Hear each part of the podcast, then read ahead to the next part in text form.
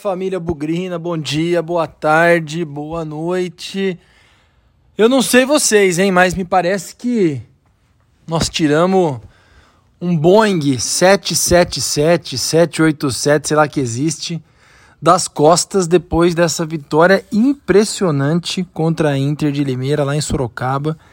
5 a 0 para não deixar dúvida e ainda para compensar o saldo do 5 a 1 que nós levamos em casa do São Bernardo. Como disse o cavalinho do Guarani no Twitter, somando os dois, o saldo ainda ficou positivo.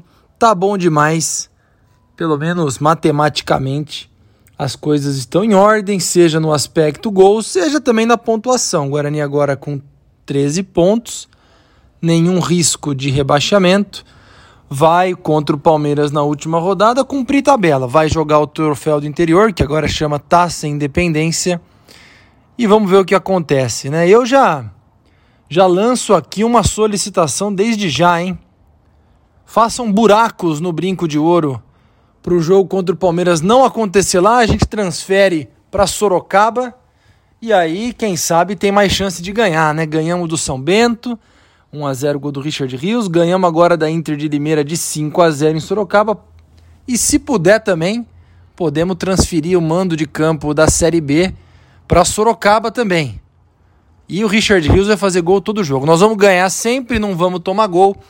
E o Richard Rios vai fazer gol em todas as partidas, até porque ele fez contra o São Bento e fez também contra a Inter de Limeira. Vamos falar desse pós-jogo, falar um pouco de Moisés Moura, um pouco de Mozart, um pouco do time, um pouco do rendimento de alguns jogadores e se de fato a gente viu mudanças mesmo no time com tão pouco tempo de trabalho na troca do Moser para o auxiliar, na verdade para o técnico do sub-20, né, o temporário Moisés Moura. Fim de semana tranquilo na vida do Bugrino, um 5 a 0 fora de casa que não acontecia desde fevereiro de 99, quando o Guarani fez 5 a 0 contra a Portuguesa Santista lá em Santos. É isso para hoje, vamos falar desse 5 a 0 com a Inter de Limeira em Sorocaba, Paulistão 2023. Bugrecast, o podcast da torcida bugrina.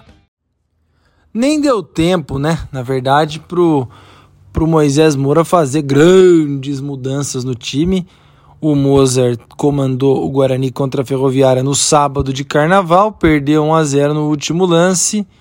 Até teve chance de empatar depois, não foi bem no último lance, mas foi nos acréscimos do segundo tempo. Perdeu o emprego, e aí o Moisés do Sub-20 assumiu o time. O que, que a gente percebeu logo de cara e já causou um impacto ruim, né? Foi a, a volta do Bruninho como atacante e o Isaac no banco, né? E aí já é um sinal claro de como o, o Moisés gosta de jogar. Se for para jogar com três atacantes, serão três atacantes de verdade, né? Não é como o Moser fazia com o Isaac, um meia que não era nem meio ponta, nem bem meia, ficava ali fazendo um pouco das duas posições, ajudava a marcar, enfim.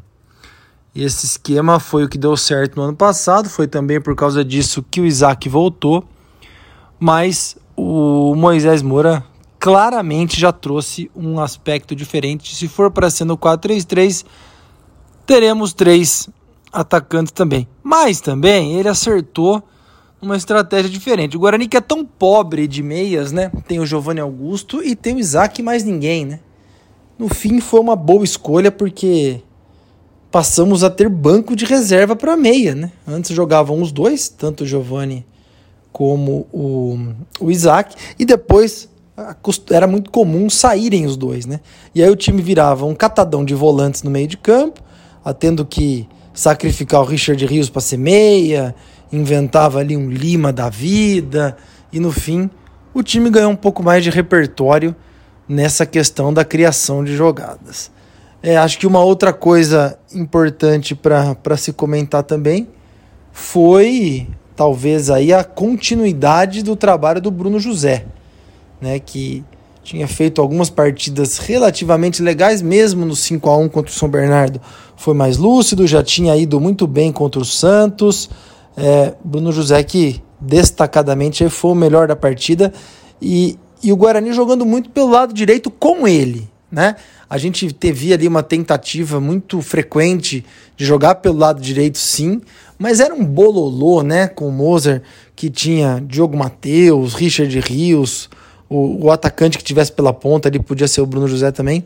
Tinha bastante gente, mas a sensação era que não tinha nenhum, né? Era uma coisa muito confusa, tanto é que pouca coisa saiu por aquele lado ali. E o terceiro para destacar, na minha opinião, não tem como ser diferente. O Guarani jogou arroz com feijão, né? Não foi aquela aquele monte de posse de bola, aquela quantidade de passes trocados para trás, aquele sofrimento às vezes para sair tocando lá da defesa.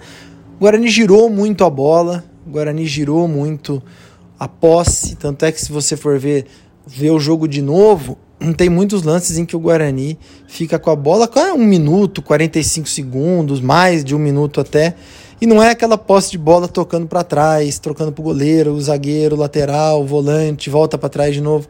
Uma tentativa ali de usar um termo da moda, de circular a bola mais, inclusive no campo de ataque. Então, ainda que tenha sido uma semana só ou menos de trabalho, Moisés acho que conseguiu colocar uma coisinha ou outra diferente.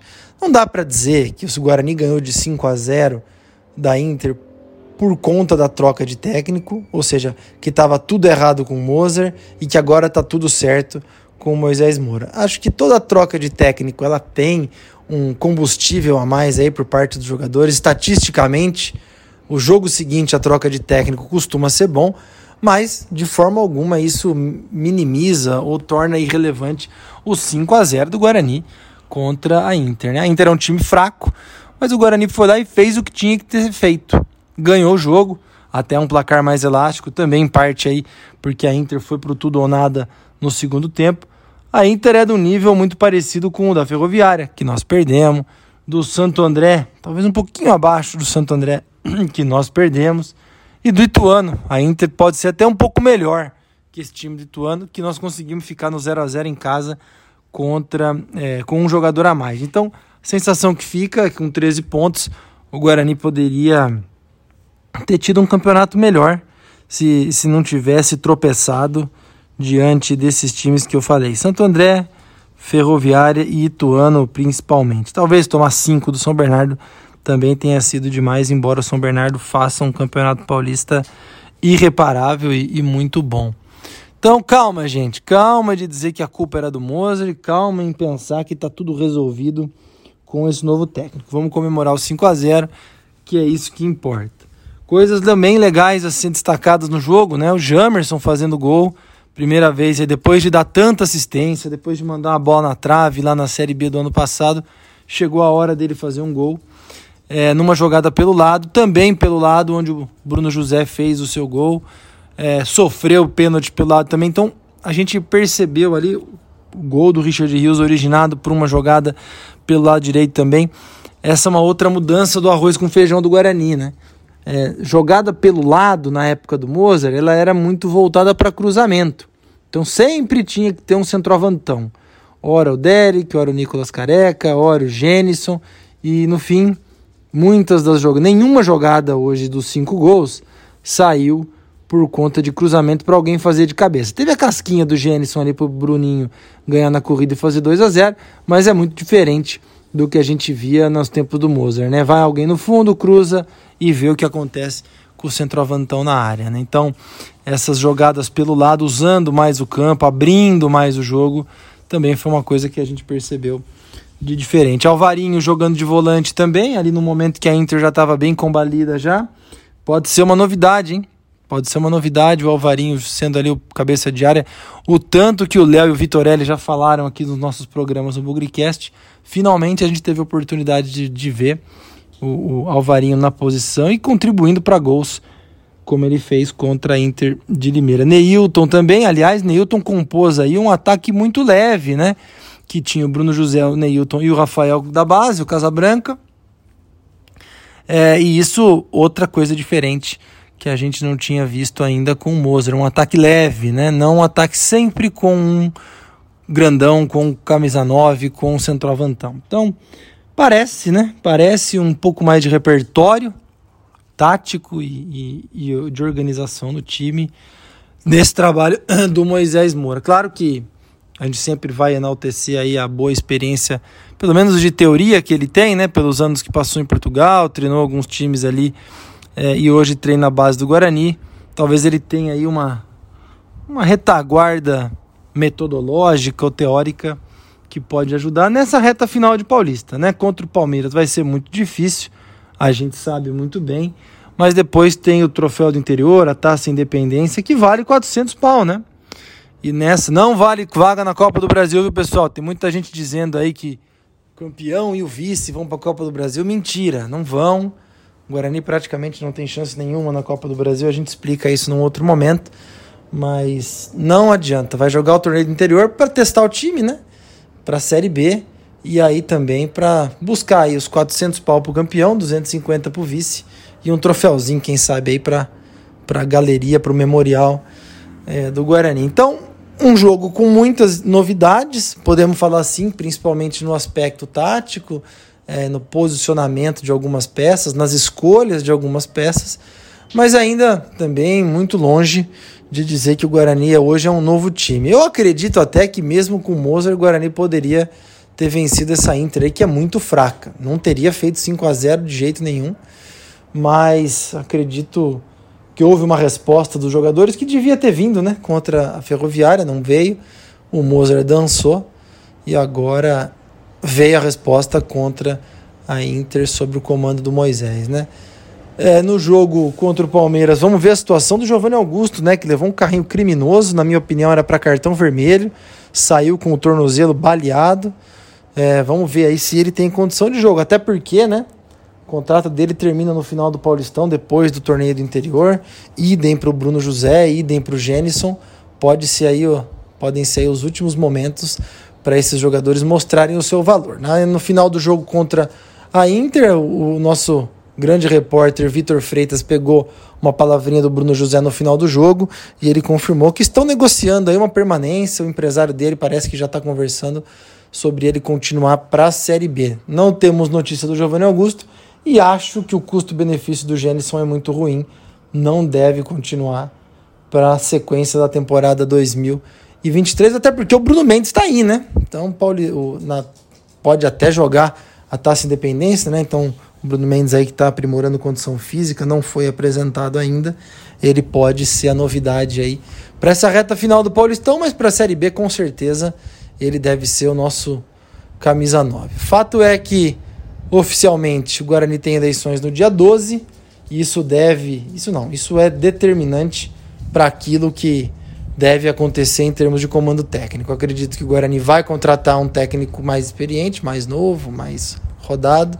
Moisés vai continuar o seu trabalho na categoria de base e acredito que seja preparado para aí sim assumir a condição de treinador no futuro. Mas eleição é eleição, tudo pode acontecer e muitas decisões podem mudar a depender dos resultados dessas eleições marcadas para o dia 12 de março, como todo mundo sabe. Então é isso, estamos aliviados no Paulistão, sem problema, não tem mais rebaixamento e agora é fazer o melhor possível contra o Palmeiras, que vai ser uma carne de pescoço, porque o Palmeiras deve precisar da vitória para garantir o primeiro lugar do grupo e decidir a primeira, o primeiro mata-mata contra o São Bernardo em casa. Então não tem nada de time misto, time reserva.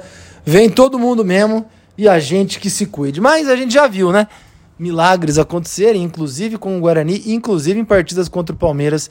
A gente deixa isso para o pré-jogo da semana que vem, para a gente relembrar um pouco desses confrontos que pareciam impossíveis e o Guarani foi lá e ganhou.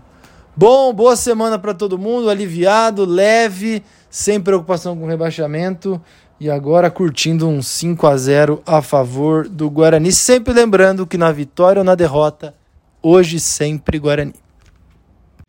Avante, avante, meu bugre, que nós vibramos por ti. Na vitória ou na derrota, hoje sempre Guarani. É Guarani, é Guarani, é Guarani.